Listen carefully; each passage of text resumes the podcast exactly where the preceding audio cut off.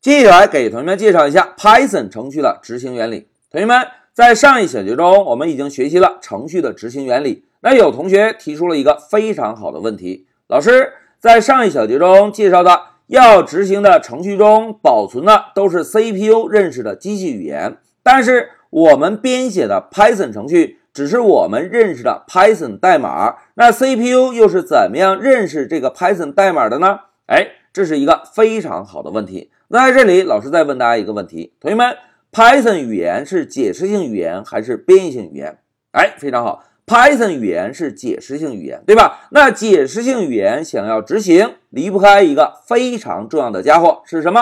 哎，非常好，解释性语言要想执行，就离不开 Python 的解释器，因为 Python 的解释器是专门负责来解释 Python 程序的，对吧？那同学们来看一下 Python 程序是怎么运行的。如果我们想要运行一个 Python 程序啊，CPU 会首先把 Python 的解释器加载到内存中。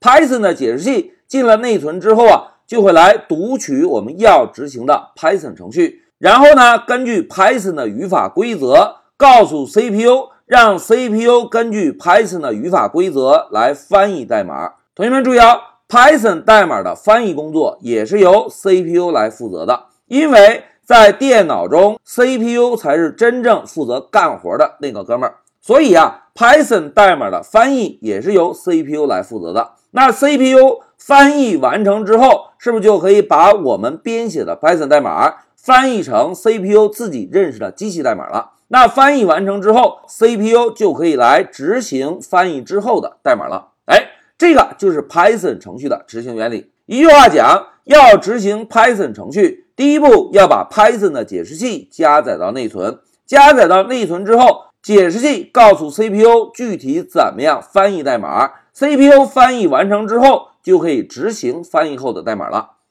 讲到这里，有同学又问了一个非常好的问题：老师要把一个解释器加载到内存，会不会很浪费内存空间啊？哎，这同样也是一个非常好的问题。那同学们。接下来，就让我们共同来复习一下之前学习过的终端命令，来确认一下 Python 的解释器到底有多大。来，让我们回到乌班图，同学们，如果想在终端中执行 Python 2.0的解释器，我们是不是直接敲一个 Python 回车就可以，对吧？回车之后，我们可以看到解释器的版本是多少？二点七点幺二，对吧？如果现在老师摁一下 Ctrl D，是不是可以退出 Python 程序，对吧？那现在老师再问大家，同学们，在 Linux 终端命令中有一个命令可以查询我们执行的这个终端命令保存在什么位置，是哪一个命令？大家还有印象吗？哎，非常好，which 这个命令就可以来查询我们执行的终端命令保存在哪里，对吧？那现在老师啊就在 which 后面跟上我们执行的 Python 程序，现在回车，大家看回车之后，终端中告诉我们 Python 程序是保存在 user 目录下 b 目录下的 Python。那现在如果我们想要确认这个解释器的大小，可以怎么做啊？哎，我们可以敲一个 ls 杠 lh。其中 H 选项可以人性化的方式来显示文件的大小，对吧？那现在老师啊，再把刚刚 which 命令得到的目录写上来，写个 Python，然后回车。回车之后，大家看 Python 文件大小有多大？哎，只有十六个字节，很小，对吧？但是，但是，但是，大家看一下后面，这里有一个箭头，这个箭头表示什么含义啊？哎，非常好，这个箭头表示。Python 这个文件只是一个软链接，这个软链接指向的真正文件叫做什么？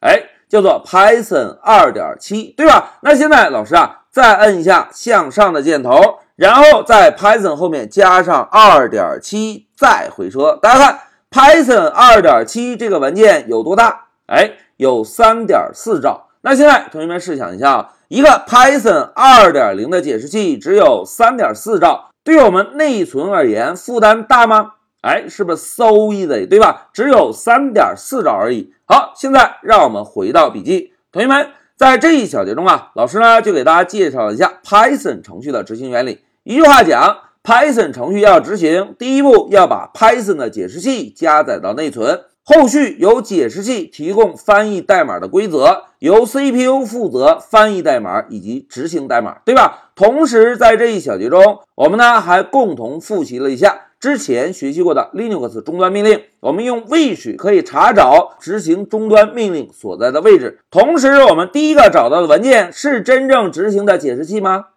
并不是，它只是一个软连接而已，对吧？真正可以执行的解释器是叫做 Python 二点七。哎，在这里，老师要给大家解释一下哦，同学们，之所以会建立一个软连接啊，是为了方便我们使用者，只需要记住要执行 Python 二点零的解释器，在终端中直接输入 Python 就可以，而不用再记住具体使用的解释器版本。譬如我们每次要启动 Python 解释器。都敲一个二点七，是不是就太麻烦了？哎，这个就是提供软连接的一个目的。好，讲到这里，老师就介绍了一下 Python 程序的执行原理。现在老师暂停一下视频。